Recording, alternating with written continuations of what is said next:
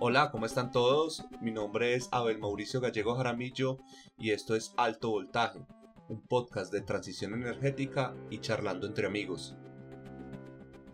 El agua será el nuevo carbón.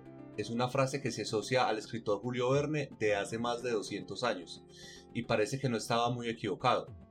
El hidrógeno se está posicionando como el próximo Next Big Thing en el ámbito de las energías renovables y está llamado a ser un combustible limpio en reemplazo del gas natural que utilizamos, ser una forma para el almacenamiento de energía y ayudar en la descarbonización de la energía. Por eso hoy queremos hacer nuestra primera colaboración con Bryce Arminio y Javier Pollos, dos apasionados de este vector energético que es el hidrógeno. En los últimos tres años han trabajado en diferentes proyectos de hidrógeno, sobre todo a nivel académico. Además, a principios de este año fundaron Atlantic, que es una consultora en hidrógeno, y en paralelo crearon un podcast llamado El Podcast del Hidrógeno, con el que se tocan los principales temas del hidrógeno. Bryce, Javier, ¿cómo están? ¿Cómo va todo? Bienvenidos a Alto Voltaje. ¿Qué tal, Abel? Muchas gracias por habernos invitado, un placer. Encantado de estar aquí contigo, Abel. Eh, un honor y, y súper chévere pues poder tocar este tema muy apasionante y sobre todo que está muy de moda y, sobre, en, y en Latinoamérica, que es todo lo que se viene. Pero para poner en contextos a todos, que, les quiero hacer la pregunta obvia. ¿Qué es el hidrógeno? Bueno, pues eso, Abel, es una, es una buena pregunta, porque a lo largo de estos meses, de estos años, nos hemos encontrado con mucha gente que realmente tenía una, una noción equivocada de lo que es el hidrógeno. Hay que decir que este gas, generalmente se encuentra en forma de gas, es un vector energético. No es una fuente de energía. Es decir, no es petróleo, no es carbón, no es algo que nosotros podamos obtener la energía directamente de él sin haberlo podido procesar antes, ¿no? Sí que se habla mucho de que el hidrógeno eh, pues va a ayudar a darle energía pues, a los vehículos, a la industria química, a la industria que necesita calor de alta temperatura, pero este hidrógeno hay que conseguirlo primero ya sea por la disociación del agua, que es de lo que tanto se habla ahora, que sería el hidrógeno, el hidrógeno sostenible, el hidrógeno verde, el hidrógeno que viene para quedarse, o ya sea como se hace hoy en día, que es romper, eh, y es tal cual, romper moléculas de hidrocarburos, ya pueda ser el gas natural, ya pueda ser el petróleo, el carbón, etc. Entonces, es importante decir que que el hidrógeno es eso, es como la electricidad. No es que sea una fuente de energía, es tal cual como la electricidad. La electricidad se utiliza para transportar energía de un punto a otro, pues el hidrógeno será lo mismo. Se generará en un sitio, se podrá almacenar, se podrá transportar y se podrá entregar a un usuario final. Y por eso se llama vector energético. No es una fuente de energía, es un vector energético que almacena energía en forma de moléculas. ¿Por qué está sonando tanto y por qué es tan importante ahorita para la transición energética? Bueno, pues esto tiene mucho que ver, Abel, con que mm, nosotros tenemos unos planes, y yo creo que cada día se ve más, ¿verdad? Que el cambio climático está aquí, el cambio climático, los costes del cambio climático son mucho más altos de lo que cualquiera puede esperar o de lo que cualquiera puede intentar cuantificar, porque a fin de cuentas son cosas que hoy en día no se ven, son cosas que vendrán en los próximos años, esto es esta ola de calor que están, por ejemplo, ahora mismo teniendo en el norte de Estados Unidos, Canadá, etcétera. Exactamente, qué pena, te interrumpo, exactamente eso te iba a comentar. Lo que pasó a principios de años en Texas eh, por la hora invernal y ahorita lo que está pasando en Nueva York con las olas de calor, todos son consecuencias. Exacto, exacto. Y son consecuencias que se van acelerando y que se van realimentando, ¿no? Se van, eh, bueno, pues va, va, a haber un momento en que va a ser imposible pararlo y por eso tenemos esos objetivos claros que fijó en el 2018 a raíz de la, de la firma del Acuerdo de París. Se fijaron unos objetivos claros de reducir las emisiones a, bueno, pues a, de forma que el aumento total de las temperaturas a nivel global fuera en el peor de los casos de 2 grados y en el mejor de 1,5.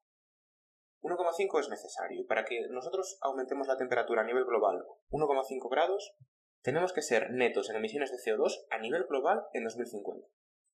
¿Qué quiere decir ser netos en emisiones? Bueno, pues que a fin de cuentas eliminemos por completo o casi por completo todos los procesos que generan dióxido de carbono. Y el principal camino para hacer esto, el principal camino para eliminar las emisiones, será la electrificación. Pues digamos bombas de calor en la calefacción, bombas de calor para obtener calor en industria, baterías para los coches, bueno, todo lo que se pueda electrificar debe ser electrificado. ¿Cuál es el problema?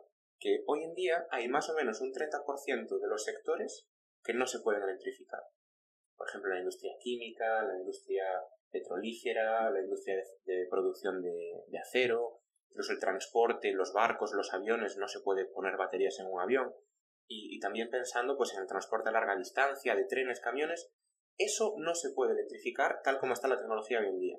no se puede electrificar, perdón, por medio de baterías. Y ahí es donde llega el hidrógeno. Por eso se habla tanto del hidrógeno hoy en día. Porque el hidrógeno sí que permitirá el llevar una descarbonización integral a esos sectores. Es decir, en lugar de aplicar electrones, pues nosotros llevamos las moléculas del hidrógeno, después sí que, bueno, pues en muchos casos incluso se convierten después en electricidad por las pilas de combustible, etc.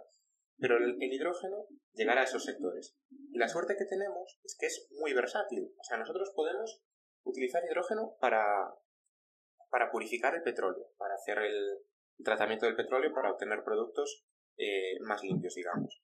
Podemos también utilizarlo para producir metanol.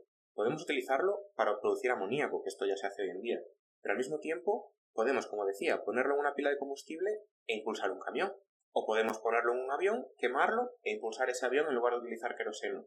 Lo mismo con un barco o incluso, pues en, tu casa, si quieres calentar el agua con, hidrógeno, se puede poner una pila de combustible que genere electricidad y el calor para calentar tu, tu domicilio o el agua que utilices.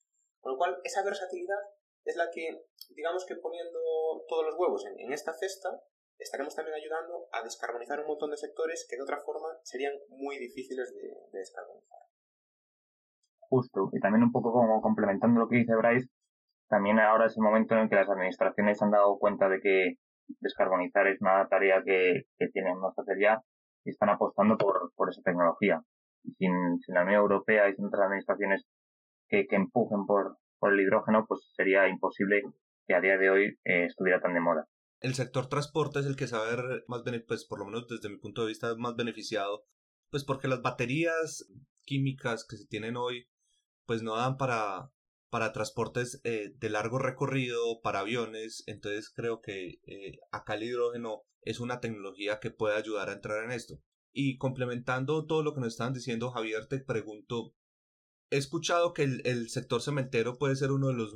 Eh, ¿Es el sector cementero o es el sector metalúrgico uno de los mayores beneficiados con el hidrógeno para el tema de emisiones? ¿Esto es así? Bueno, está claro que hay muchos sectores que, como comentaba Bryce, eh, son difíciles de abatir en cuanto a descarbonización por medio de la electricidad y, uno de ellos es el cementero, otro de ellos es el acerero, otro de ellos pues eh, el transporte, como comentabas, toda, toda industria que requiera altas temperaturas, pues necesitará, no, se podrá electrificar de una manera tan, tan sencilla, ¿no? Entonces, bueno, el, el hidrógeno con las altas temperaturas de llama que puede producir hará que estos, estas industrias que actualmente se basan con, con hornos de, de, de carbono, de gas natural, pues puedan transformarse y adaptarse a hidrógeno. Por ejemplo, en el, en el caso del, cemento, eh, Cemex, la, la, cementera mexicana, pues ya ha llegado, ha estado haciendo pruebas en, creo que en Alicante, en España, durante, desde el 2019 con mezclas de hidrógeno. Ahora ellos mismos están promoviendo un proyecto muy interesante que lideran en Agas y Acciona en Mallorca, donde también utilizarán parte del hidrógeno. Y Cemex ya se ha comprometido a utilizar mundialmente una solución que utiliza tanto el hidrógeno como el oxígeno, porque recordemos que al, al disociar el agua pues se produce hidrógeno y oxígeno, utilizarán ambos, ambos gases para reducir sus emisiones y es algo que van a llevar a todas sus plantas eh, a nivel mundial. Es algo que ya han anunciado, creo que lo harán de la mano de BP y, bueno, que realmente se ha visto, se ha visto beneficio, ¿no? Porque, por ejemplo, la industria cementera eh, lo que hace es calcinar eh, material. Para calcinar ese material se necesita obtener alta temperatura, muy alta temperatura. Y bueno, ahí el hidrógeno, como decía Javi, es, es ideal para, para lograr calcinar estos materiales y poder formar así el cemento. Sí, sobre todo que eh, generar calor mediante electricidad es totalmente ineficiente y requiere grandes cantidades de, de energéticos. Sí, aquí, aquí también hay que decir una cosa. Eh, el, el, hidrógeno también es muy ineficiente. Eso tenemos que pensar que cuando nosotros producimos el hidrógeno, más o menos obtenemos un 60% de eficiencia. y después, bien al quemarlo, bien al producir electricidad de nuevo, pues podemos volver a perder otro 60% de eficiencia. Con lo cual al final nos puede quedar más o menos un 30-40 de eficiencia final, que eso indica que hemos perdido pues, pues dos tercios ¿no? de la electricidad o de la energía primaria. Pero claro, eh, al final, en muchos casos, esto mejorará, pero nunca va a mejorar a, los niveles eléctricos o de baterías, pero mejorará y, hay que decir eso, que, es que es la única alternativa para muchos casos y ahí tiene que apoyarse desde ya. Tiene que apoyarse desde ya porque, porque es urgente, es muy urgente. No conocía esta parte de la, de la baja eficiencia del hidrógeno.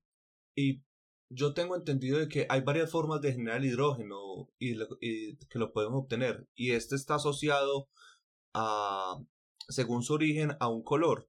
¿Nos podrían explicar un poco más acerca de esto? Claro.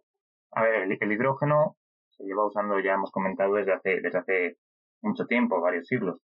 Y sobre todo, eh, el, hidrógeno que se producía para procesos en, en, para generar fertilizantes, en las refinerías o para otras industrias, pues el hidrógeno se producía a partir de combustibles fósiles, como son el carbón o el gas natural.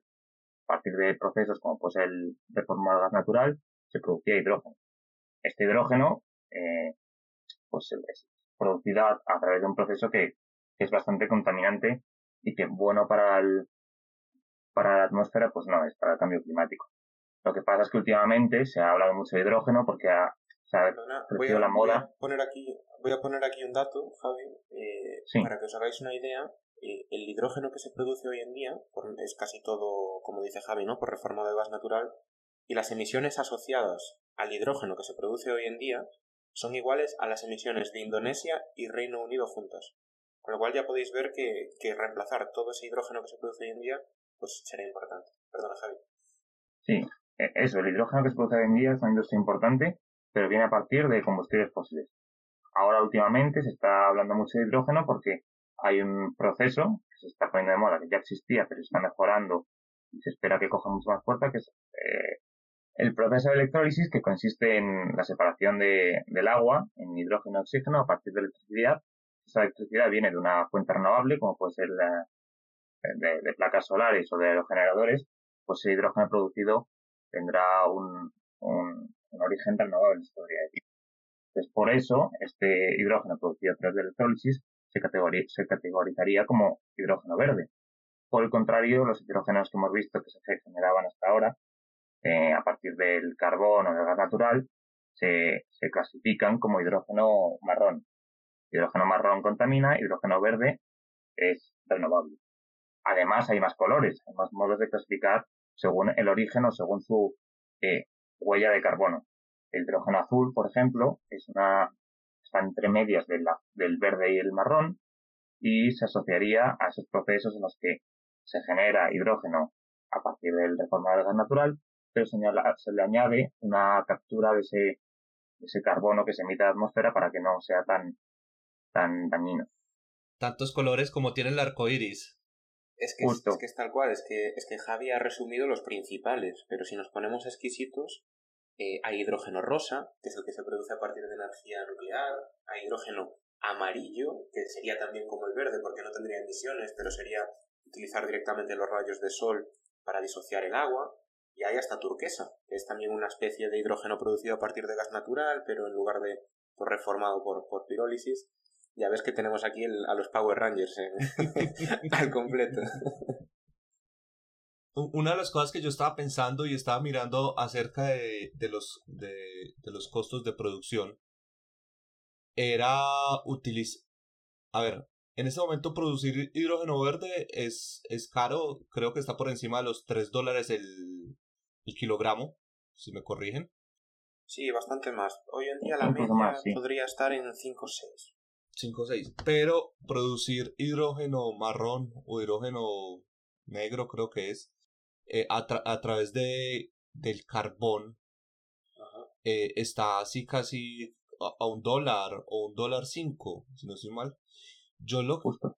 justo, justo lo que yo estaba pensando es que lo que se iba a hacer es, era promover la industria a través de este, de este energético, a través del carbón, conseguir el hidrógeno por ahí para aumentar la tecnología, colocarle eh, impuestos premium a esto y poder seguir desarrollando y disminuir el gap que se tienen.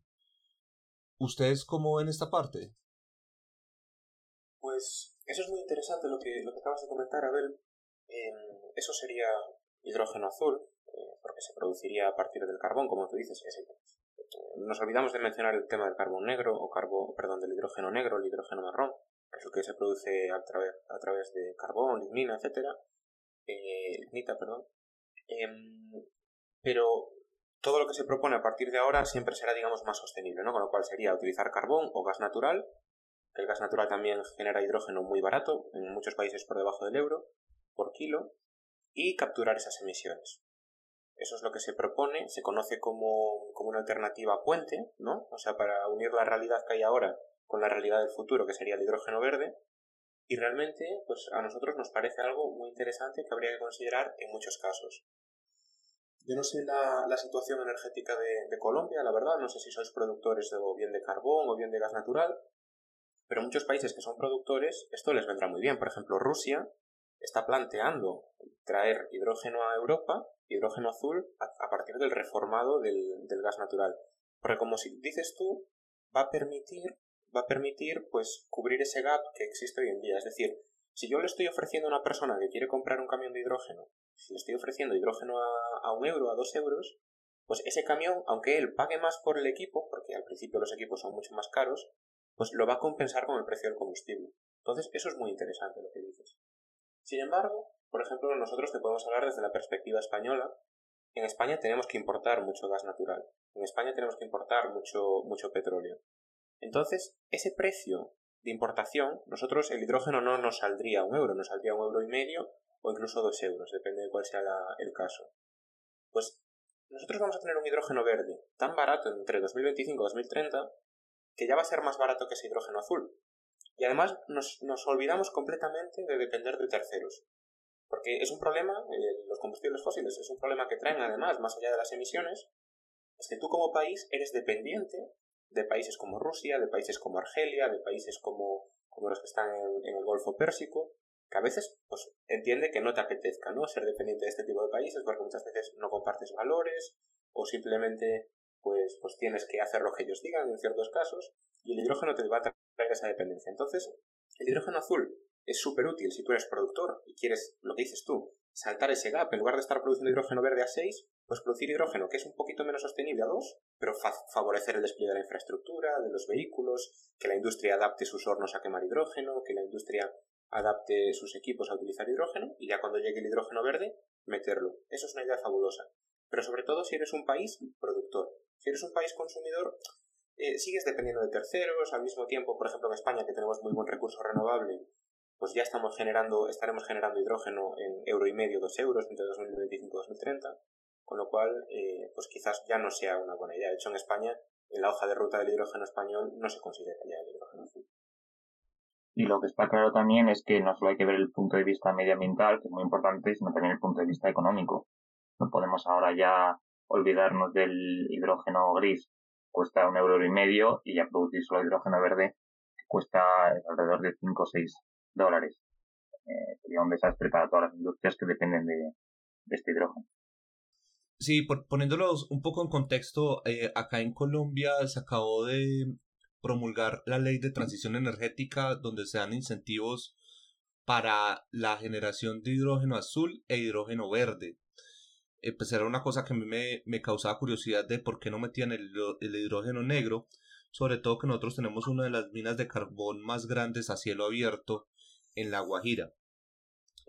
Pero bueno, con todo lo que seguramente, perdón, a ver, seguramente utilicen ese carbón para generar hidrógeno azul. Si, si, si nosotros rompemos ese carbón y capturamos las emisiones, a pesar de que sea producido a partir de carbón, como hemos capturado las emisiones, sería hidrógeno azul y por ende pues, pues bastante más sostenible de lo que se puede hacer hoy en día. Interesante conocer esa parte. Creí que solamente el hidrógeno azul era el que provenía de, de gas natural. No, siempre que se capturen las emisiones, Esto no está. Hay que decir que el hidrógeno, la fiebre por el hidrógeno ha llegado mucho antes que la normativa. Entonces, hoy en día, esto se, las garantías de origen, que, son esas etiquetas que se le pondrá al, hidrógeno en función de su huella de carbono, eh, todavía están por, por definir a nivel regulatorio. Está bastante claro, hay unos, hay unos índices, unas tabulaciones, pero digamos que todavía no hay una ley que lo, que lo fije así. Están todavía terminando de ajustarlo, pero tiene mucha pinta de que será como estamos indicando. Bueno, con todas las cosas que nos están hablando, la pregunta es ¿por qué no se ha masificado el hidrógeno para utilizarlo? Y quería preguntarles es ¿cuál es la mayor barrera para la masificación del hidrógeno como tecnología al día de hoy? Bueno, a día de hoy la masificación del hidrógeno nos ha dado por varias razones. Eh, primero, porque hay alternativas, alternativas más económicas y más sostenibles. Cuando digo más sostenibles, quiero decir que el hidrógeno a día de hoy que se produce y que se consume viene, como hemos comentado, de, combustibles fósiles. Por lo tanto, tú ahora usas hidrógeno en tu camión, ese hidrógeno no va a ser más limpio que la gasolina. Va a ser incluso peor, puesto que la eficiencia que hemos comentado es menor. Ahora bien, en un futuro, cuando el hidrógeno sea verde, pues sí que, sí que podríamos decir que, es mejor eh, eh, medioambientalmente hablando. Por otro lado, eh, cuando hablas de barreras, la barrera mayor que hay ahora mismo para que no se despliegue esa tecnología de producción de hidrógeno verde es seguramente tema, tema económico. Tema económico en cuanto a los electrolizadores, que son los, las máquinas, la tecnología que, se usa para, para generar hidrógeno verde, pues son todavía bastante, bastante caras. Se espera que en los próximos años eh, disminuya mucho su valor a partir de, de, bueno, de incentivos y de que se, se crea todo una, una, de que sea, ¿cómo se llama la palabra? un montaje en cadena. Así, ah, cuando se automatice la producción de, estos electrolizadores, pues se abaratan mucho los precios y por ende, pues se extienda más la, la tecnología. Claro, para que, para que os hagáis una idea, hoy en día si comprar un, un electrolizador de un megavatio de potencia puede costar un millón doscientos mil se supone que en 2030 podrá estar costando 400.000, con lo cual habrá reducido a un tercio su valor, ¿no? Y además, es súper importante mencionar que el precio del hidrógeno hoy en día sí que depende bastante de estos equipos, de los electrolizadores, como comentaba Javi, pero sobre todo el precio del hidrógeno dependerá eh, del precio de la electricidad. Con lo cual, bueno, las bajadas del LCOE de la electricidad, del precio de la electricidad, también impactarán muy positivamente en las bajadas del precio del hidrógeno. Pero, pero sí, un poco complementando lo que decía Javi, el hidrógeno no ha estado hoy en día porque de momento es muy caro producirlo y, como decía él, porque de momento hoy en día producir hidrógeno a partir de la red eléctrica, tal como están las redes eléctricas de los países, implicaría que ese hidrógeno tuviera unas emisiones asociadas muy elevadas y además un coste muy elevado, que, que no hay una infraestructura. Hoy en día no tenemos tuberías que nos permitan llevar el hidrógeno pues, de un punto a otro, no tenemos ni consumidores finales prácticamente adaptados más allá de lo que es la industria que ya consume hidrógeno. Con lo cual, bueno, ha venido una fiebre muy grande, ha venido mucho interés, pero estas cosas eh, van paulatinamente y, y, llevan su tiempo porque hay muchos cambios y cambios muy costosos que hacer. Les hago preguntas, preguntas rápidas. Yo utilizo un electrolizador para separar eh, utilizo el agua, el electrolizador lo utilizo para separar las, las moléculas de oxígeno y de hidrógeno, ¿correcto? Exacto. Sí. Y de ahí pasaría a almacenar el hidrógeno o alimentar una pila de combustible. Bueno. Bueno, una pila de combustible al final, sí, al final la pila de combustible, ahora ya vais, vais explicando mejor el proceso, una pila de combustible al final es un, un electrolizador inverso. Si el electrolizador coge agua y electricidad y produce hidrógeno y oxígeno. La pila de combustible coge hidrógeno y oxígeno y produce electricidad y agua. Exacto. Eh, nosotros vamos a centrarnos en el proceso del electrolizador, que es el que más va a triunfar. O sea, para, para que os hagáis una idea, eh, se va a multiplicar casi por mil eh, la cantidad de electrolizadores en los próximos 10 años, la cantidad, la, potencia, digamos, instalada.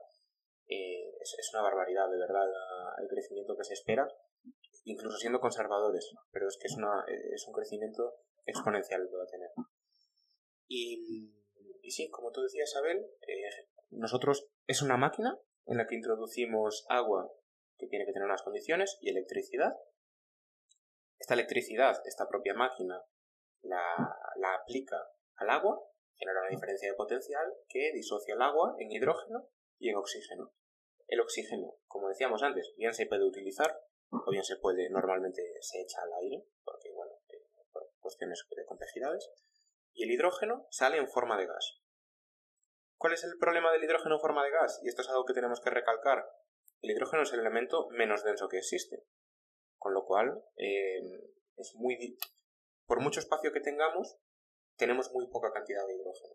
Se almacena, entonces hay que comprimirlo mucho, a 300 bares, a 500 bares, o incluso hay que licuarlo, o hay que pues, formar moléculas como el amoníaco o como el metanol para poder almacenarlo de una forma más estable y de una forma más densa. Porque si no, de verdad, podemos tener un estadio lleno de hidrógeno y, tener 10 kilos de hidrógeno. O sea, es un elemento muy poco denso y ese es uno de los principales problemas para transportarlo. Y después, una vez que lo almacenemos, podemos hacer una infinidad de cosas. Como decías, podemos ponerlo en una pila de combustible, podemos eh, inyectarlo directamente en un proceso químico para formar amoníaco, para formar metanol, podemos inyectarlo en una refinería para purificar el petróleo, podemos dárselo a vehículos para, para bueno, para que se impulsen por la carretera.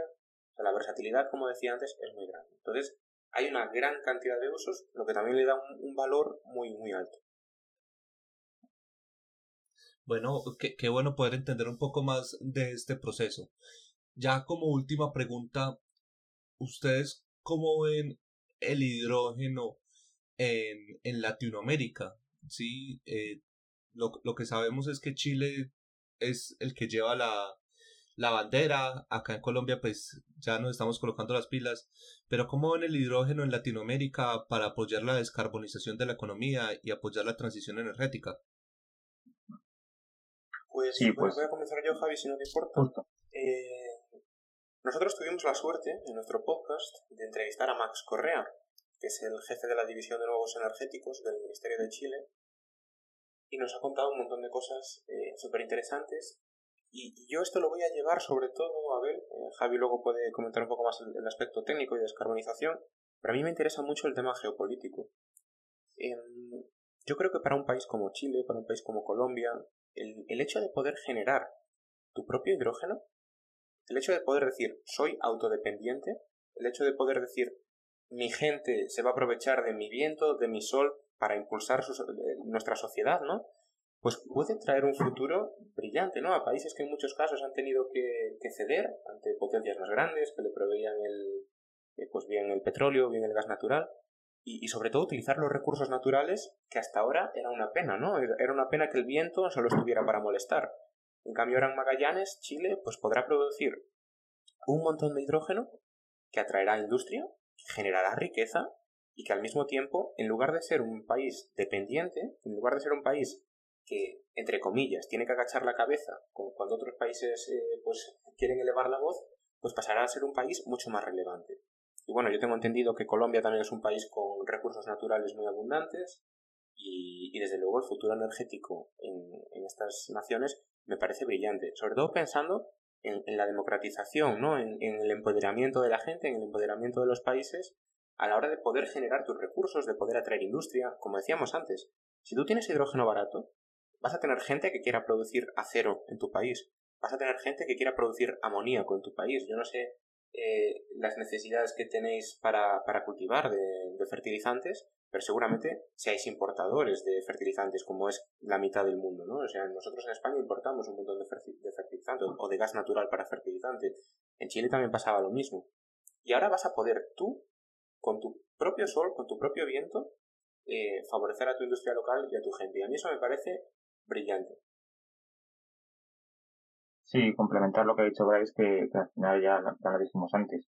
Eh, precio barato de electricidad, eh, de fuente renovable, al final eh, dice, eh, repercute mucho en el precio del hidrógeno. Y el hidrógeno, a partir de, del proceso de electrólisis y luego la pila de combustible, son el link entre el gas la electricidad. Si ya controla, controlamos el gas y la electricidad, al final en un país eh, pues son los dos eh, vectores con los que funcionan las industrias, pues pues todo resulta. Claro, además destacar que, la electricidad no se puede almacenar. En cambio, el hidrógeno sí que puede permitir almacenar esa energía renovable durante periodos de tiempo importantes, eh, semanas, meses o años, si nos ponemos exquisitos. Entonces eso, eh, yo, yo, para terminar también, ese mensaje me parece fundamental. Esto no es una guerra electricidad contra hidrógeno, esto es primero electricidad donde se pueda y después hidrógeno para apoyar a la electricidad pero vamos, que el 80% de las actividades seguramente se electrifiquen, pero que el hidrógeno tiene que estar ahí para permitir almacenar esa electricidad durante largos periodos de tiempo. Las baterías no pueden hacer eso. O, también para, esos sectores difíciles de abatir que decíamos, pues llevar una, descarbonización completa. una complementariedad entre, entre los dos energéticos. Eso sí, está claro. Eh, yo creo que nos dejan a todos con muchísimo más apetito de saber de qué es el hidrógeno, cuáles son las barreras, cuál es la tecnología. Y yo creo que la mejor parte, eh, lo mejor que uno puede hacer para poder aprender más de este tema es suscribirse al podcast de Bryce y de Javier, el podcast del hidrógeno. Eh, lo encuentran en todas las plataformas. Yo a ellos los encontré eh, una recomendación que vi en LinkedIn y los empecé a escuchar y los empecé a seguir. Realmente es un tema muy apasionante. Eh, pues como decía al principio, es the next big thing que va a pasar y todos lo estamos apuntando hasta allá. Bryce, Javier, aparte obviamente de que los podemos seguir escuchando en el podcast del hidrógeno, ¿dónde más podemos contactar con ustedes? Sí, pues eh, aparte de las plataformas que has comentado, pues en nuestro correo electrónico, el podcast del hidrógeno arroba gmail.com.